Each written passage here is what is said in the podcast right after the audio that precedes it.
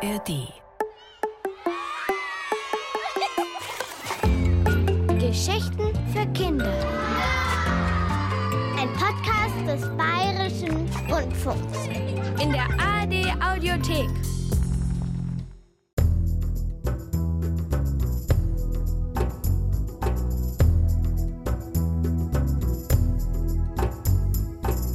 Drei Kinder und ein Stern. Von Luise Rinser.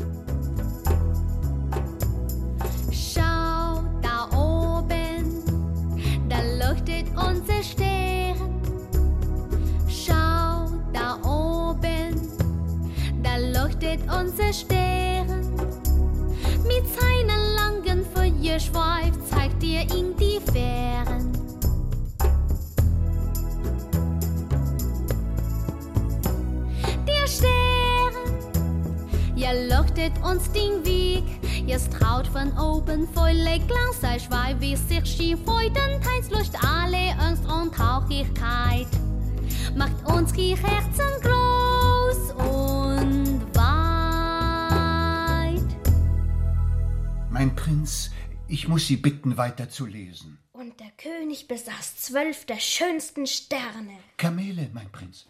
Kamele besaß der König. Lesen Sie das noch einmal. Der Stern besaß zwölf Könige. Prinz, Sie haben sich geirrt. Hier steht nichts von einem Stern.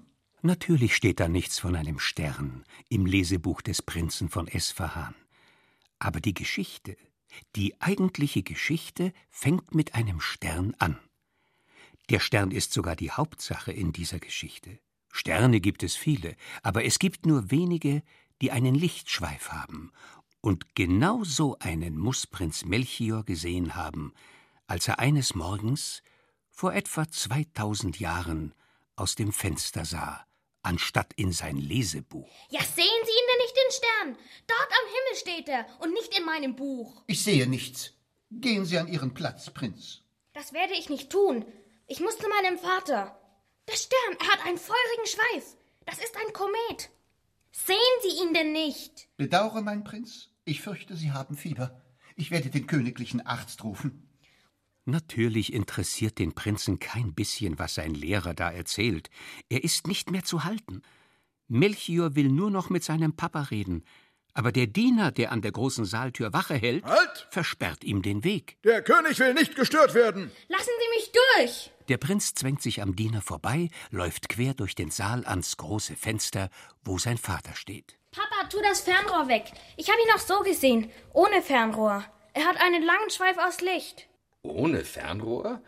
Aber Melchior ist doch so klein. Er ist riesengroß, Papa. Das ist ein Komet und er winkt uns, siehst du? Ich sehe. Es ist der lang erwartete Bote. Er bringt mir eine Nachricht. Eine Nachricht? Du meinst, er spricht mit dir? Er will mir auf jeden Fall etwas sagen. Aber ich verstehe es noch nicht genau. Ich spüre nur, dass ich ihm folgen soll. Wohin denn, Papa? In den Westen, in ein fernes Land. Aber warum? In alten Büchern, Melchior, in alten Büchern steht geschrieben, dass dort ein neuer König geboren ist, der kein Land hat und keine Soldaten und keinen Reichtum und doch der mächtigste aller Könige ist. Verstehst du das? Nein. Natürlich versteht der Prinz das nicht. Wo doch Macht nichts anderes als Geld und Besitz ist. Das ist heute so, und so war es auch schon vor 2000 Jahren, damals, als der Prinz den Stern sah. Vielleicht verstehe ich es doch. Wenn er gerade erst geboren ist, hat er natürlich noch nichts. Aber später wird er viel Land und Schätze und Untertanen haben. So wie du, Papa. Nein, nein, nein, er wird viel reicher sein als ich. Er wird nie etwas besitzen, aber alles gehört ihm. Verstehe ich nicht. Dann lass es dir von deinem Lehrer erklären. Ich habe jetzt keine Zeit.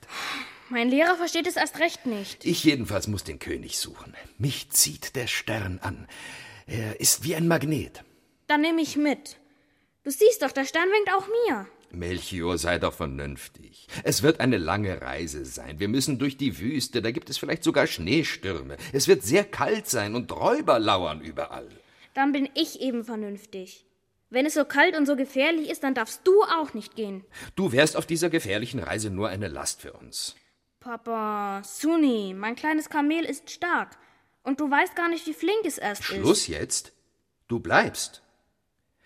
Und wenn alles gut geht, dann bring ich dir schöne Dinge aus dem fernen Land. Schöne Dinge habe ich schon genug. Ich will ein Abenteuer.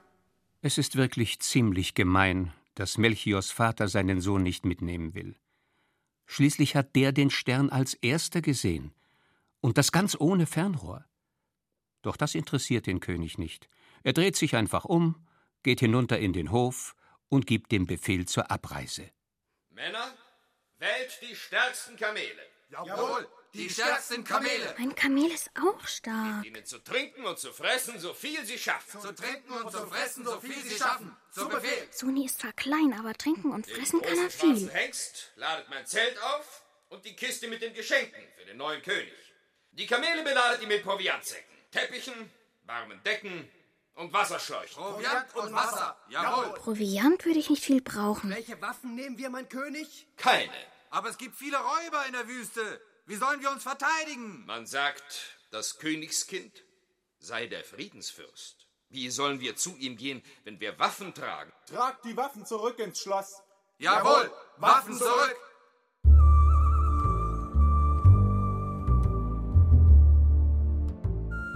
Der Prinz sitzt in seinem Schlafzimmer am Fenster und sieht zu, wie die Männer die Tiere beladen und die Waffen zurücktragen. Und wie sich dann die Karawane leise auf den Weg macht. Melchior benutzt sogar sein Fernrohr.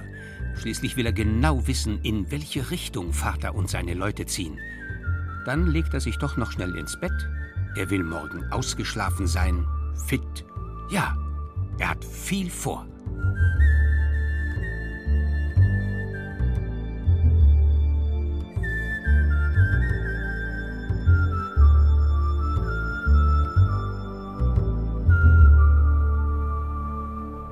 Am nächsten Tag wacht Melchior früh auf, springt aus dem Bett und rennt zu seinem Kamel in den großen Stall. Suni, bist du schon wach? Hm? Sehr gut. Wir müssen gleich los. Wir werden der Karawane nachreiten. Melchior und sein Kamel Suni sind sich einig. Sie müssen dem Stern folgen. Und weil sie das am besten heimlich tun, bleibt Suni mucksmäuschenstill, lässt sich einen Schlauch Wasser und zwei Satteltaschen aufladen, und dann stehlen sich die beiden ganz leise aus dem Stall. Genau der richtige Morgen für einen richtigen Wüstenritt und ein richtiges Abenteuer. Und schau, Suni, die Spuren von den Kamelhufen. Wir müssen ihnen einfach nur folgen. Oh, aber kalt ist es. Gut, dass ich die Decken mitgenommen habe. Und zum Schlafen zwei Teppiche. Einen für dich und einen für mich. Bald geht die Sonne auf und es wird wärmer in der Wüste. Aber gegen Mittag fängt es an zu schneien. Und der Schnee verwischt die Spuren der Karawane von Melchiors Vater. Es wird richtig kalt, bald sogar eisig. Und obwohl Suni ganz vorsichtig trabt, rutscht er beinahe aus, was ihm gar nicht gefällt. Er fängt zu bocken an, wird richtig ärgerlich. Suni, beruhige dich. Du kannst wenigstens deine Nasenlöcher verschließen. Und der ganze Schnee bleibt draußen. Was soll ich da sagen? Und die Spuren von Papas Karawane brauchen wir nicht unbedingt. Der Stern hat uns heute Nacht gezeigt, wo es lang geht. Und so reiten Melchior und Suni den ganzen Tag lang durch die Wüste. Bald wird es stockdunkel sein. Das geht ganz schnell. Und dieser Schnee. Uah. Wir sollten uns einen Schlafplatz suchen. Meinst du nicht auch, Suni? Wir sind ja schon den ganzen Tag unterwegs. Mein Hintern ist schon ganz taub vom vielen Reiten. Und wenn ich weiter so auf dir rumwippe, bekommst du noch eine Riesenbeule. Melchior hat Glück. Sie finden eine kleine Oase unter ein paar zerzausten Palmen. Wasser gibt es fast keins. Aber das ist sogar ein gutes Zeichen. Fast alles leer getrunken. Mein Vater und seine Leute können nicht weit sein. Wir haben unsere Wasserschläuche. Und Datteln. Melchior und Suni sind müde. Aber schlafen in der Wüste, das ist gar nicht so leicht. Melchior drückt sein Gesicht fest an Sunis Schnauze. Gott sei Dank hat Suni schon einige Wüstenerfahrung, obwohl er noch jung und klein ist. Zum Schluss fallen dann den beiden doch die Augen zu.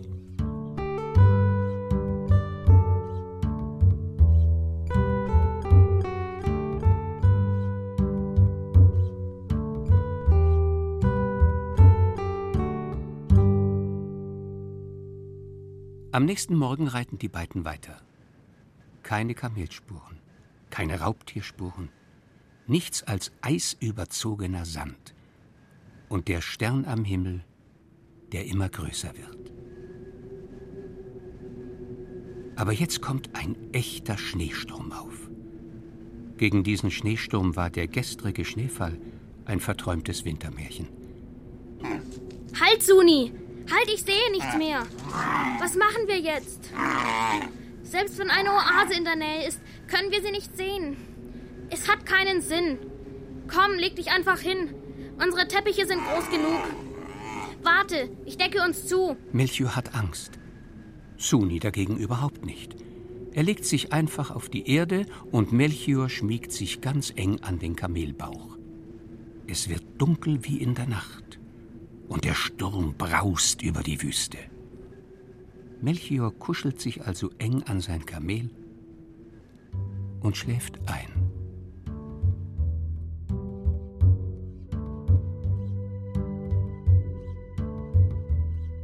Was ist das? Ein Palast, ganz aus Gold. Und da, die Frau auf der Marmortreppe hat ein Kind auf dem Arm. Das Kind hat eine Drachenschnur in der Hand. Eine goldene Drachenschnur. Und was ist das an der Schnur? Ein Drache? Nein, das ist kein Drache. Das ist ein Stern. Das ist der Stern. Der Komet. Ein Palast? Eine Frau mit Kind? Ein Komet? Natürlich hat Melchior das alles nur geträumt. Aber um träumen zu können, muss man schlafen. Und wer schläft, der lebt. Doch dann schreckt er mit einem Ruck aus dem Schlaf. Er hat etwas gehört. Ein Löwe schießt es ihm durch den Kopf. Was war das jetzt, was ihn geweckt hat? Suni schläft auch nicht mehr, aber er ist ruhig, zittert nicht wie sonst bei Gefahr. Ich habe da was gehört. Prinz Melchior drückt sich fest an Sunis Seite. Hast du die Hufe gehört? Jetzt wieder. Hörst du? Suni steht still und knappert sanft an Melchiors Ohr. Das Hufgetrappel kommt näher. Dann kann Melchior endlich das Pferd sehen und den Reiter auch. Ein Räuber. Wir bleiben ganz ruhig. Vielleicht sieht er uns nicht und reitet weiter. Suni hält still. Aber Angst hat er nicht. Das spürt Melchior. Trotzdem kriecht Melchior rückwärts tiefer ins Gebüsch. Aua! Und dort ist leider ein Kaktus im Weg. Wer ist da? Der fremde Reiter hat die Gefahr erkannt. Oder doch nicht? Da ist nichts. Das sollte doch versteckt sein. Ist da jemand? Hey, du! Wer bist du? Was tust du hier in der Wüste? Bist du ein Räuber? Also, wenn hier einer ein Räuber ist, dann bist du es. Quatsch! Was machst du hier? Wenn du nicht weißt, wohin er geht, dann frage, woher er kommt. Hm. Woher kommst du? Aus Esfahan. Und du? Aus Shiraz. Und was tust du hier mitten in der Wüste? Ich reise. Und du? Ich auch. Schwöre, dass du mir nichts tust. Ist doch klar. Ich schwöre es bei meinem Kometen. Bei was? Na, bei meinem Kometen, da oben. Also jetzt mal langsam. Das ist mein Komet. Also gut, ich folge diesem Stern. Aha. Dann ist er unser Stern. Sieht so aus.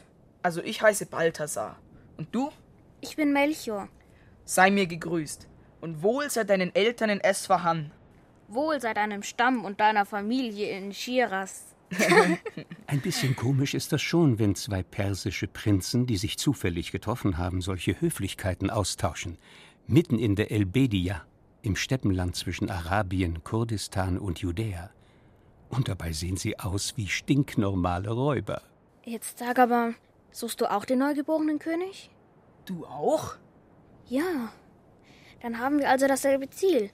Und du weißt, wo das ist. Weißt du das nicht? Nein. Ich auch nicht. Hm. Wie sollen wir ihn finden? Naja, wir folgen einfach dem Stern, wie bis jetzt. Schau, er winkt uns. Klar. Er wird uns auch weiter den Weg zu dem neugeborenen König zeigen. Siehst du? Wir müssen nach Westen reiten. Wir müssen sofort los. Erst gegen Abend, als schwere Wolken aufziehen, wird den Prinzen klar, warum der Stern sie zu dieser Eile gemahnt hat. Oh je, es gibt schlimmes Wetter. Keine Oase. Nichts. Doch, dort ist was. Schau mal da. Ein Nomadenzelt. Mehrere Zelte. Ich glaube, da finden wir Schutz. حاضر لكن فين يا مازة؟ المعز كلها في الخيمة قدي شغلك نعم نعم السلام عليكم لا حول ولا قوة إلا بالله اش كتعملوا هنا لوحدكم أنا اسمي بالتازار وهذا صديقي مالشور Salam alaikum. Praktisch, dass Balthasar seit zwei Jahren Arabisch lernt. Denn die Nomaden sind Beduinen, sprechen also Arabisch. Sie machen gerade Zelt und Hof sturmsicher. Lea und Suni bekommen Wasser und Futter, so sind alle vier, die Kinder und ihre Reittiere, vor der Nacht und vor dem schlimmen Unwetter geborgen. Es gibt Milch und Fladenbrot, man lässt die Gäste erst einmal ruhig essen und trinken, aber dann beginnt natürlich die Fragerei. Anna min Shiraz. Er hat gefragt, woher wir kommen. Ja, das habe ich gerade noch verstanden. Ich habe auch Arabisch pauken müssen, aber irgendwie ist das so schwer. ربما كينتميوا للقافلات اللي شفنا في الأيام الأخيرة Hä? Kafiletain? Das ist ein Ding. Zwei Karawanen? Das waren bestimmt unsere Väter. Was hat er vorher gesagt? Er wundert sich, dass wir allein unterwegs sind. Warte, ich frage ihn jetzt nach den Karawanen. Komm kana adadulga kafila. والأخرى تقريبا نفس العدد 40 Kamele. Das war nicht mein Papa. Mm-mm, meiner auch nicht. Der ist mit acht, höchstens zehn Leuten unterwegs. لماذا ما ترحلوا معهم؟ Was fragt er? Ich verstehe nicht. Warum wir nicht bei den Vätern mitreiten? Sag ihm, dass es uns gefällt so allein. Nein, ich sage ihm, dass wir sie einholen wollen. Sana silo bikafilati walideina. خرجت سرا هل قال لك إلى أين هو ذاهب؟ Sie wundern sich, dass wir so allein durch die Wüste reiten dürfen. Und er fragt, ob wir wissen, wohin unsere Väter wollen. Die alte Frau kommt näher ans Feuer. Hinten im Frauenbereich des Zeltes hat sie vorhin das Baby in den Schlaf gesungen. Lass die Kinder in Ruhe, hat sie eben zu den Männern gesagt. Sie werden schon ankommen, dort wohin sie gerufen worden sind. Es sind Königskinder, und sie haben ihren Stern. Die beiden Prinzen haben verstanden, was sie gesagt hat, und sind ganz erschrocken, woher sie etwas von dem Stern weiß. Alle schweigen jetzt und warten, was noch kommt.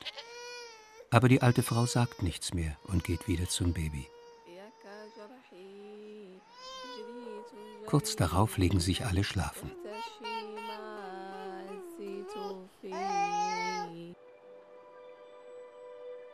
Mitten in der Nacht werden die beiden Prinzen wach. Die alte Frau beugt sich über sie und schaut ihnen beim schwachen Licht des glimmenden Feuers scharf ins Gesicht. Ismaili, hört mir zu, ihr beiden. Es gibt eine alte Geschichte von einem neuen König, der in Judäa geboren wird. Wenn es Zeit ist, dann kommen drei Herren aus fremden Ländern. Sie werden geführt von einem Stern. Wenn ihr morgen weiterreitet, immer nach Südosten, kommt ihr nach Judäa. Aber sucht dort den neuen König nicht in einem Palast, sondern in einem Stall. Schlaft nun weiter. Jetzt ist Nachtruhe.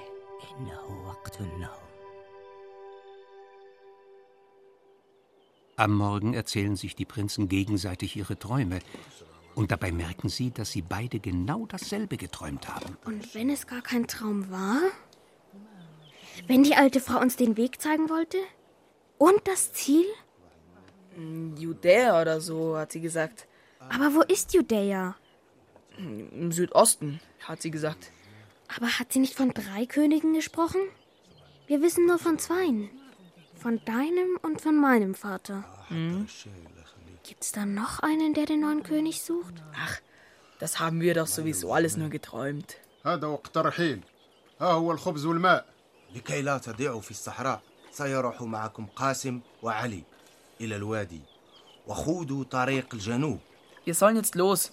Zwei von ihren Leuten zeigen uns den Weg zum Wadi.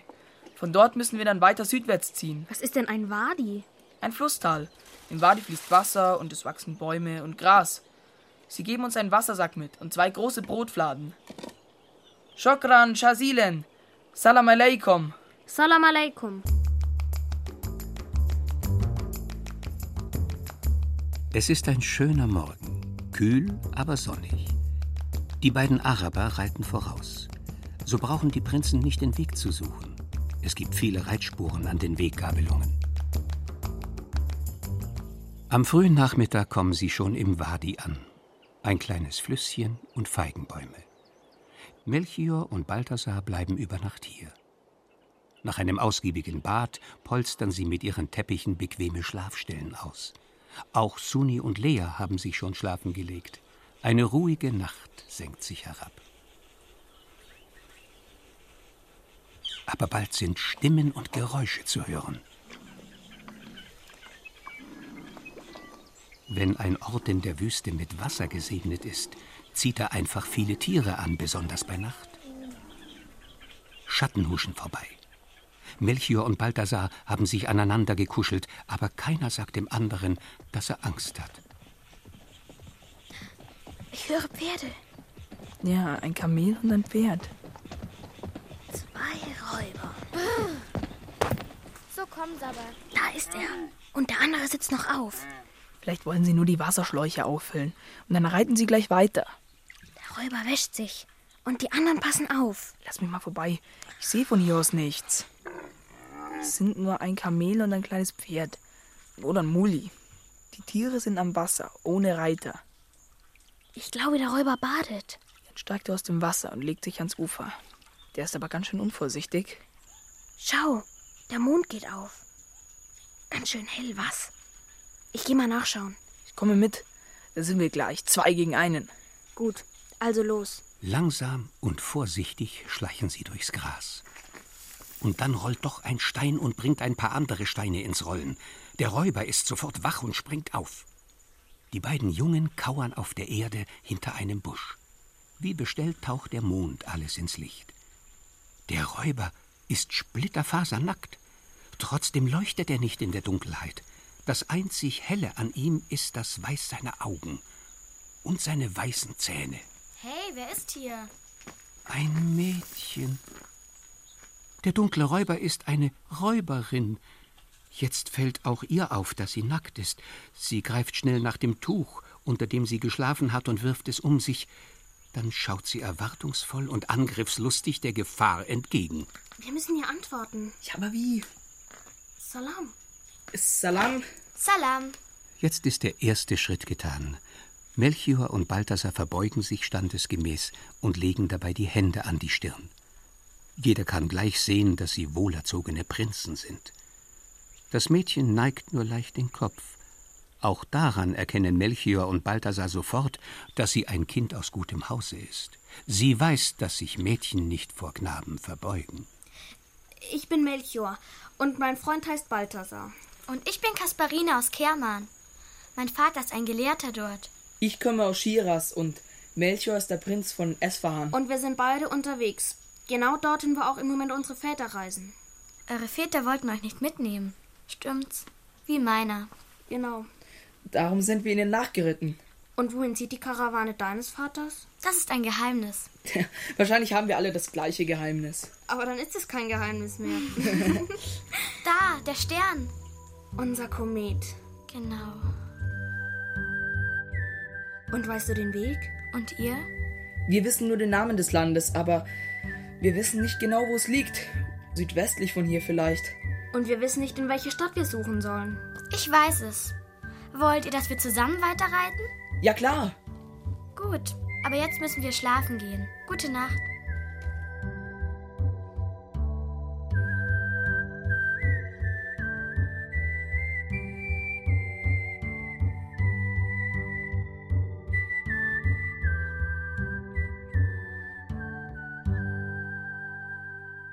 Bei den ersten Sonnenstrahlen frühstücken die Kinder gemeinsam.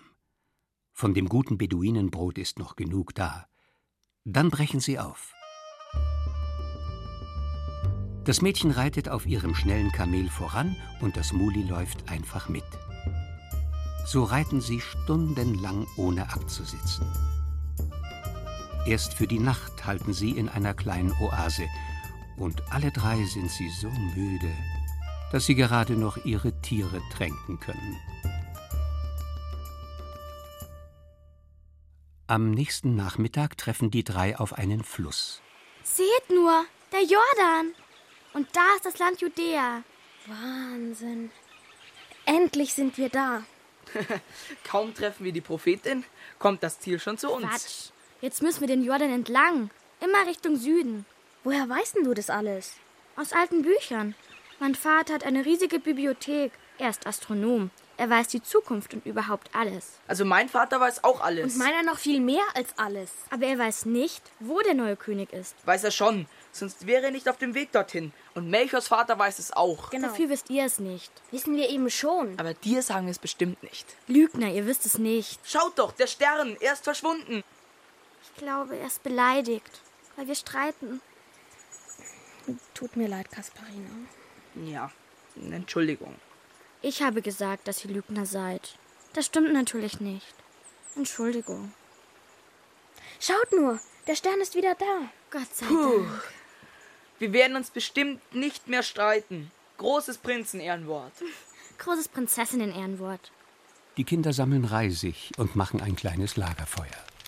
Die Glut flammt hoch auf. Und vor den dreien tanzen lauter kleine rote Sterne. Das ist schön. Und Kasparina, Melchior und Balthasar schauen noch lange still in die Flammen, bis das Feuer langsam ausgeht. Dann schlafen sie ein.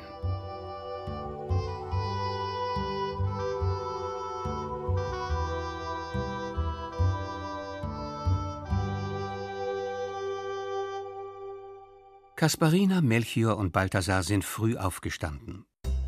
Jetzt, wo sie ihrem Ziel schon so nahe sind, wollen sie keine Zeit verlieren. Bisher haben sie so manchen langen Tag keinen Menschen getroffen, aber heute reiten sie endlich durch dicht bewohntes Land, immer am Fluss Jordan entlang. Schaut euch nur diese Paläste an, wie groß die sind. Und wie schön verziert. Der König dieses Landes muss sehr reich sein. Sie gehören dem König Herodes. Hallo Kinder, was macht ihr denn hier? Sag mal, die drei, die müssen von weit herkommen. Mit ihrem Pferd, den Kamelen und dem Maultier. Woher kommt ihr? Wohin wollt ihr? Von weit her aus Persien. Und wir wollen den. Verrat Ihnen lieber nicht, wohin wir wollen. Sagen Sie, mein Herr, ist hier ein Prinz geboren? Ein Prinz? Nein. Wenn hier ein Prinz geboren wäre, dann wüssten wir das. Dann gäbe es ein großes Fest. Nein, nein, wir haben nur den alten König Herodes. Komisch. Überhaupt nicht komisch. Weißt du nicht mehr, was die alte Beduinenfrau gesagt hat? Sucht nicht in einem Königspalast. Sucht in einem Stall. In einem Stall? Da kommt doch kein Prinz zur Welt. Aber er ist ja auch kein gewöhnliches Kind, so wie wir. Prinzen sind nie gewöhnlich. Also ich. Du kapierst einfach nicht. Er ist ein ganz besonderer Prinz. Genau. Er ist nicht reich, besitzt kein Gold oder Geld und wird niemals Untertanen haben. Das hat mir meine Mutter erzählt. Und er ist nicht der Sohn von Herodes. Seine Mutter heißt Miriam. Seine Mutter und sein Vater sind nicht König und Königin. Und trotzdem ist ihr Sohn ein Königssohn. So steht es in einem Buch. Aber er soll ja ein Prinz sein und niemand weiß davon. Ich glaube, wir haben die ganze Geschichte einfach falsch verstanden. Mir ist da etwas eingefallen. Wir müssen die Leute einfach fragen, ob hier irgendwo Karamellkarawanen, äh, was sage ich denn? Kamelkarawanen angekommen sind. In den letzten Tagen. Du meinst, wir sollen unsere Väter suchen? Ja klar, er hat recht. Entschuldigen Sie, sind hier in der letzten Zeit Reisende gewesen mit Kamelen und Geschenken? Ja, stimmt, es waren welche da.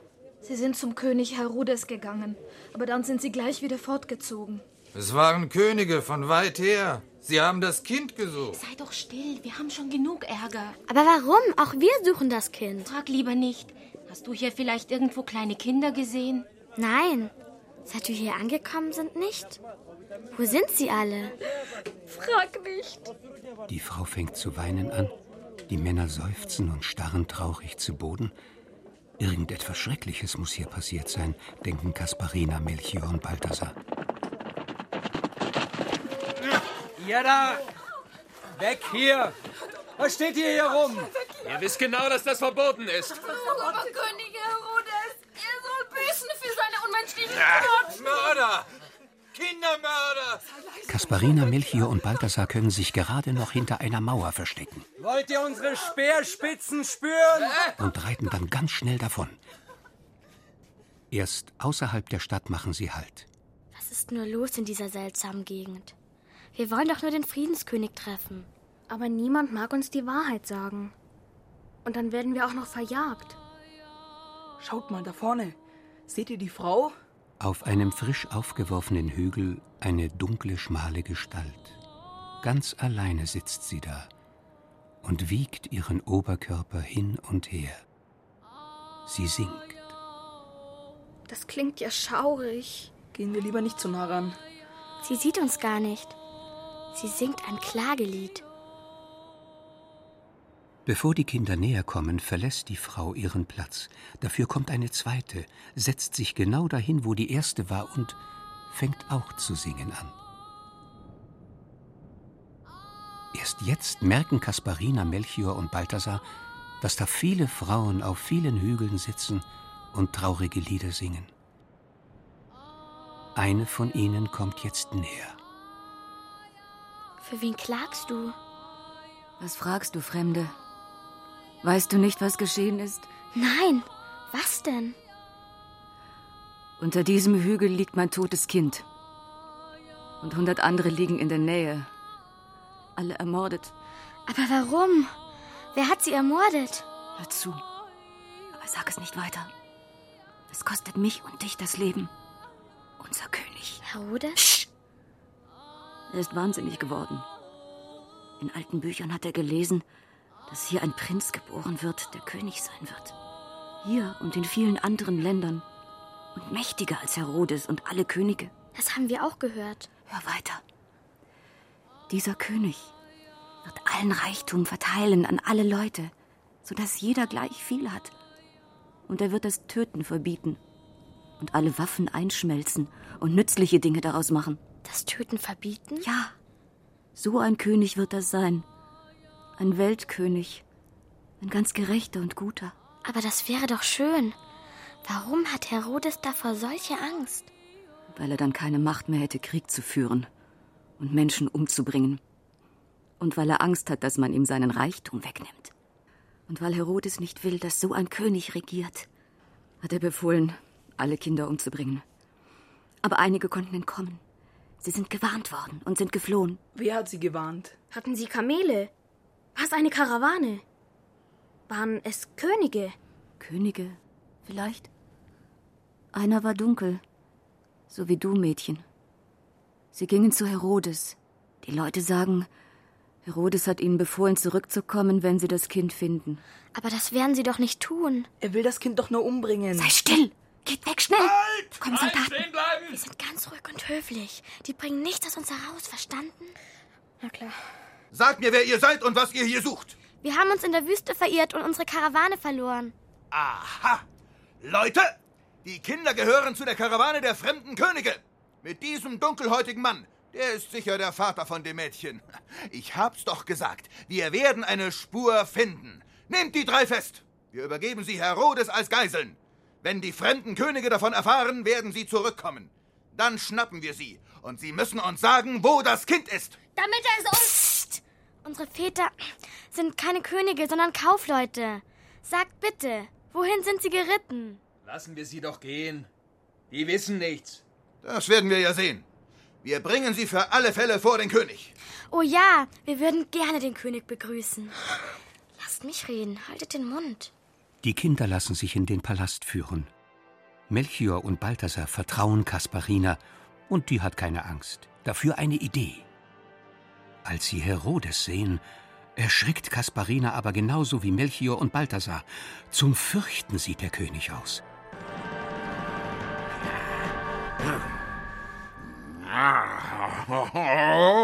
Er rollt seine Augen, so dass man nur das Weiße sieht. Er rauft sich die Haare und stößt unverständliche Laute aus, wie ein wildes Tier. Und als er die Kinder sieht, fängt er auch noch an zu schreien, mit Schaum vorm Mund. Umbringen, bringt die Kinder um, sofort! König Herodes, warum wollen Sie uns umbringen? Wir wollen nichts Böses, nur weiterreiten. Weiterreiten? Ha! Mein Königreich wollt ihr mich? Umbringen wollt ihr? Nein, warum sollten wir dich umbringen? Du bist der König. Ja, ja, ich bin der König, nur ich. Der Einzige, der Einzige und kein anderer wird König, kein anderer. Herodes schreit und schreit und, als er eine kurze Pause macht, um Luft zu holen, flüstert ihm einer seiner Berater etwas ins Ohr. Ganz still wird Herodes plötzlich. Er rollt die Augen nicht mehr und die Kinder können zum ersten Mal sehen, wie kalt und blau sie sind. Ja, gut. Sie müssen versprechen, dieses neugeborene Kind zu suchen und es mir zu bringen. So ein gemeines Schwein. Er verlangt von uns, dass wir mithelfen bei einem Mord. Aber wir Hey. können jetzt sagen, dass wir ihm helfen werden. Hey, hey, was redest du da? Wir wollen dir helfen, das Kind zu suchen. Ja, und ihr bringt es zu mir. Sobald wir es gefunden haben. Der König grinst sein fürchterlichstes Grinsen. Er reibt sich die Hände, er Ja, lacht. Dann überfällt ihn wieder der Wahnsinn. Ich hasse alle Kinder, ich hasse alle Menschen. Armer König, du musst sehr unglücklich sein, wenn du alle hast. ja, geht, geht und sucht mir das Kind. Die Kinder verschwinden so schnell sie können. Das Geheul von Herodes verfolgt sie bis auf die Straße. Sie springen auf ihre Reittiere und galoppieren davon. Bald schon kommen sie zu den Grabhügeln und sehen die weinenden Frauen.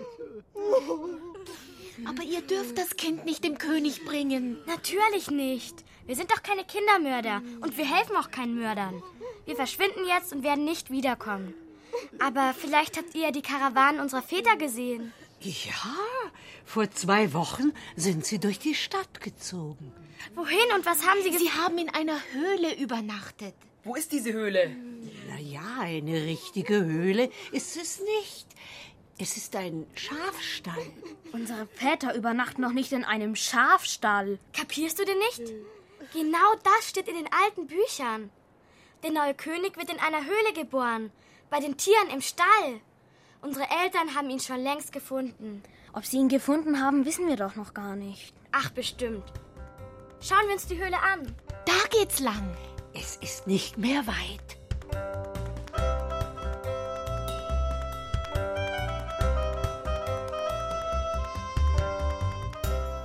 Dass es der Schafstall ist, erkennen die drei Kinder sofort, denn gerade über ihm steht der Stern mit seinem Lichtschweif.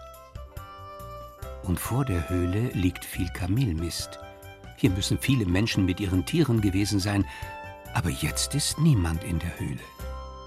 Seht nur, das schöne blaue Wolltuch. Jemand muss es vergessen haben. Schaut mal diesen Knopf da, mit Edelstein besetzt. Ja, der ist sehr kostbar. Das ist der Knopf vom Mantel meines Vaters. Dann ist dir alles klar. Unsere Väter waren hier und sind mit dem Kind fortgezogen, haben es gerettet. Und wohin? Vielleicht wissen das die Hirten. Aber die Hirten wollen nichts sagen. Sie stellen sich taub und stumm und schütteln die Köpfe. Nur ein Junge zeigt nach Süden und sagt etwas, was die drei nicht verstehen. Ein alter Hirte schubst ihn gleich zur Seite. Keine Angst, wir sind keine Mörder und Verräter. Die Könige sind nach Osten geritten, die Eltern mit dem Kind nach Süden. Mehr wissen wir nicht. Danke. Wir müssen also nach Süden. Also, ich weiß nicht. Ich glaube, wir sollten lieber unsere Väter suchen. Wozu haben wir denn die weite Reise gemacht? Wir suchen das Kind und retten es vor Herodes. Aber wir wissen doch gar nicht, ob ich. Also, ich reite jetzt los, auch ohne euch. Halt, warte doch! Nein, ihr kommt jetzt gleich mit oder ich reite alleine. Mir winkt der Stern. Mir auch. Na gut.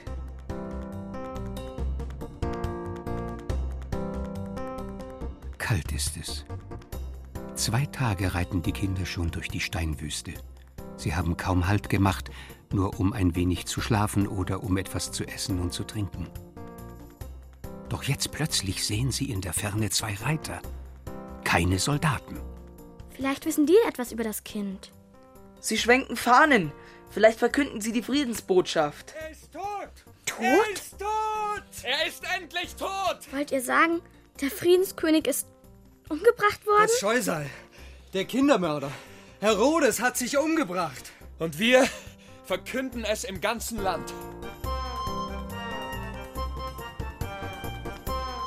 Jetzt reiten die drei noch schneller. Sogar auf Schlafpausen verzichten sie. Von dem leuchtenden Stern geht eine so starke Kraft aus, dass selbst die Kamele, das Pferd und das Muli nicht müde werden. An einem Felsengebirge am Ufer eines großen Sees bleiben sie endlich stehen. Die drei Königskinder wollen ihre Reittiere tränken, aber die schnuppern nur und drehen dann angewidert ihre Köpfe weg. Was ist denn nur mit dem Wasser? Das ist ja salzig. Wenn das Salzwasser ist, dann sind wir am Toten Meer. Kann ein Meer tot sein oder lebendig? Na klar, es leben keine Fische darin. Keine Krebse, keine einzige Muschel. Gar nichts. Das ist ja schlimmer als die Sandwüste. Ich reite zurück nach Bethlehem. Herodes ist tot. Vielleicht kommt mein Vater und holt mich ab. Aufgeben gilt nicht. Wir finden sie hier. Das spüre ich. Und der Stern ist mit uns. Seht nur, wie er blinkt. Kasparina ist sich ihrer Sache ganz sicher. Ohne zu schauen, ob die Prinzen ihr folgen, springt sie auf ihr Kamel und reitet los. Bis zum Abend sind sie um das Tote Meer herumgeritten und haben ein Felsengebirge vor sich. Der Stern steht direkt über dem Gebirge, aber er zeigt nichts Genaues. Ist ja toll. Erst lockt er uns durch die Wüste, in gefährliche Städte, ans verhexte Meer und dann weiß er selber nicht weiter. Ach was, natürlich weiß er es. Aber er will, dass wir sie selber finden. Wir suchen getrennt.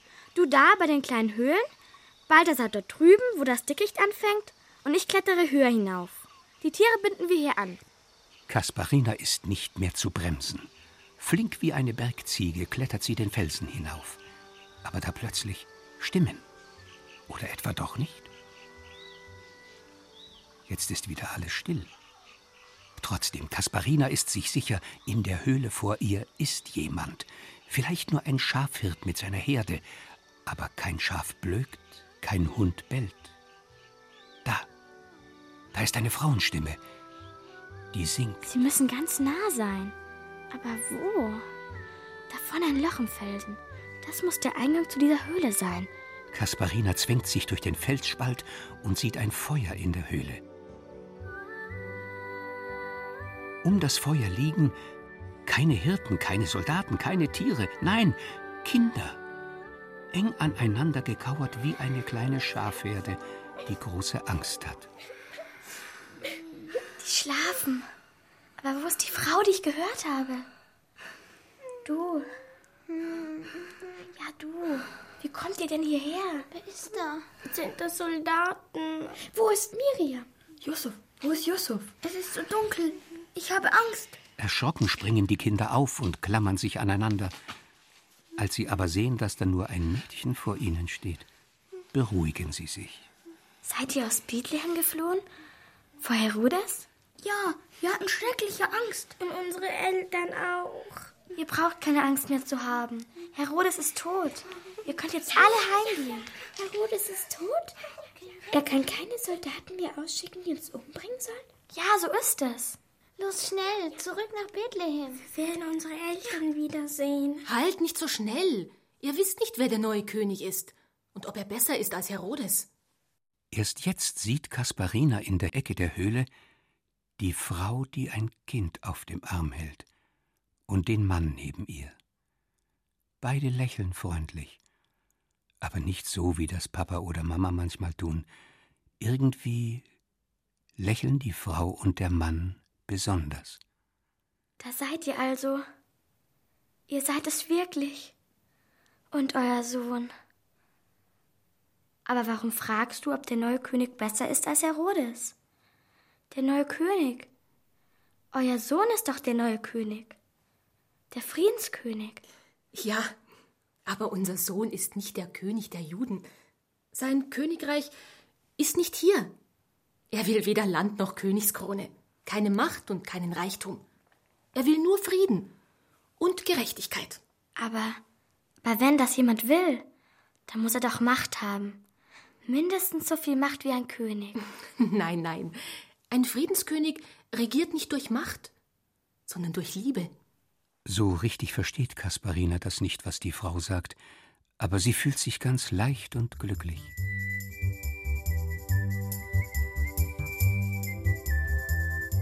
Es dauert nicht lange, da kommen die beiden Prinzen in die Höhle. Wie sieht's hier denn aus? Also hier hast du den neugeborenen König gefunden? Ein Königreich ist das hier wirklich nicht. Was habt ihr denn erwartet? Einen Babykönig mit Goldkrone und einem Zepter in der Hand? Natürlich nicht. Die alte Beduinenfrau hat es uns ja schon gesagt. Aber bloß zwei arme Leute mit einem Haufen Kinder und ein Baby? Das sind sie! Wer? Du Dummkopf! Das Kind ist der König. Ohne Soldaten und ohne Gold. Das gibt es nicht. Ein König, der arm ist und keine Macht hat? Ja, er muss gar nicht reich sein, um andere glücklich zu machen. Ach so. Aha. Ihr beide seid also Königssöhne. Ihr würdet nie auf Reichtum und Macht verzichten? Nein, das darf ein Prinz doch gar nicht. Er muss seinem Vater auf den Thron folgen und über die anderen Menschen herrschen. Bist du sicher? Du kennst nur Könige, die so sind wie dein Vater. Aber es gibt auch andere Könige. Zum Beispiel Könige der Weisheit. Ja, mein Vater ist so einer. Er ist kein König, er ist ein Gelehrter und schreibt Bücher, die von Königen gelesen werden, die darauf hören, was er sagt. Wird euer Kind auch ein Gelehrter werden? Ein Lehrer? Die Frau gibt keine Antwort. Sie lächelt und drückt das Kind fester an sich. Friert dein Kind nicht? Da, nimm das Tuch. Ich habe es in einem Schafstall gefunden. Wahrscheinlich gehört es sowieso dir. Ach ja, das Tuch. Ich muss es in der Eile vergessen haben. Willst du es nicht tragen? Es soll dir Glück bringen. Ich habe in dem Stall auch was gefunden, unterm Stroh. Es ist eine Goldmünze aus meinem Land. Ihr müsst die verloren haben. Ich denke, mein Vater hat sie euch geschenkt. Ja, aber behalte sie. Oder besser, verschenke sie. Aber das ist doch Gold. Was brauchst du Gold? Du bist ein Königssohn. Kennst du niemand, der sich über die Münze freuen würde? Der sie wirklich braucht? Meine Mutter vielleicht? Nein. Mein Vater? Natürlich nicht. Also ich weiß nicht. Und du? Was hast du in der Hand? Äh, das ist ein Zierknopf vom Mantel meines Vaters. Den habe ich auch im Stall gefunden. Er hat ihn dort verloren. Der Knopf fehlt ihm bestimmt jetzt. Ich glaube nicht, dass deinem Vater der Knopf fehlt. Wenn er auf Reisen ist, fehlt ihm seine Frau, denke ich. Und er sehnt sich bestimmt auch nach dir. Ja, wenn man sich nach Menschen sehnt, spürt man, dass man lebendig ist. Aber wer sich nach Gold sehnt, dem wird das eigene Herz hart, hart wie Gold. So hart, dass er bald nur noch an Gold und Geld denken kann und die Menschen vergisst. Und geizig wird. Und habgierig. Und krank. Vor lauter Angst, dass Diebe einem Gold und Geld nehmen. Krank wie Herodes. Ja, wie Herodes. Wie er und viele Reiche und Mächtige. Melchior schaut seine Münze noch eine Weile an, er denkt an seinen Vater und an seine Mutter. Und Balthasar schaut auf den goldenen Knopf in seiner Hand, dann schüttelt er den Kopf. Beide Jungen fangen an zu lachen und werfen den Knopf und die Goldmünze einfach in eine Feldspalte. Und jetzt könnt ihr vielleicht die Kinder zurück nach Bethlehem bringen. Herodes ist nicht mehr da, die Gefahr ist vorbei. Und ihr drei solltet dann auch nach Hause. Eure Eltern warten bestimmt schon auf euch. Aber wir haben doch gerade erst. Wir wollten doch den Friedensfürsten. Der Friedensfürst hat Hunger. Ich glaube, er will gerade nichts anderes als seinen Frieden haben. Wollt ihr nicht einfach auch nach Bethlehem zurück? Jetzt, wo Herodes tot ist. Wir werden zurück nach Nazareth gehen. Das ist in Galiläa. Dort hat Yusuf seine Schreinerwerkstatt. Da wohnen wir. Dann nimmt doch wenigstens mal einen Muli. Es ist ein ruhiges und braves Tier. Nicht wahr? Ihr nimmt es. Das ist lieb von dir. Ja, wir nehmen es gern. Kommt gut nach Hause und grüßt eure Eltern. Und habt vielen Dank, dass ihr die Kinder nach Bethlehem bringt. Geht hin in Frieden.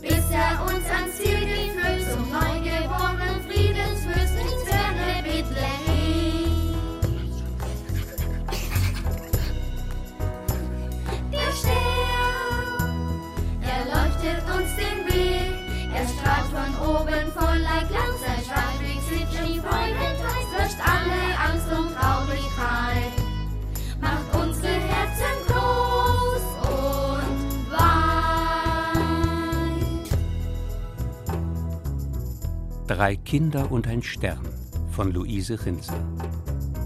Hörspielfassung Justina Buddeberg-Mosch und Katja Huber. Musik Robert Zollitsch. Als Königskinder Kasparina, Melchior und Balthasar, Johanna Stetter, Tristan Rehrl und Frederik Böhle. Und der Erzähler war Reinhard Glemnitz. In weiteren Rollen Jutta Schmuttermeier, Margret Karls, Joachim Höppner, Horst Raspe, Martin Umbach und viele andere. Ton und Technik Daniela Röder und Hans Scheck. Regieassistenz Sieghard Fieber. Regie Justina Buddeberg-Mosch. Produktion Bayerischer Rundfunk 2003. Wahnsinn! Wir haben den Friedensfürsten gefunden. Wenn ich das meinem Lehrer erzähle, dann wird er das sowieso nicht glauben. Und wenn ich es meinem Vater erzähle, will er bestimmt ein Buch darüber schreiben, damit es niemand vergisst. Wozu denn? Wenn es wirklich der Friedensfürst ist, werden wir seine Geschichte noch in fünf oder zehn oder was sage ich denn? In tausend, zweitausend Jahren kennen. Wir bestimmt nicht, aber unsere Ur-Ur-Ur-Urenkelkinder. Ich denke, du hast recht, Balthasar. Auch in 2000 Jahren werden die Menschen noch die Geschichte vom Friedenskönig kennen. Und damit auch unsere. Genau. Stimmt.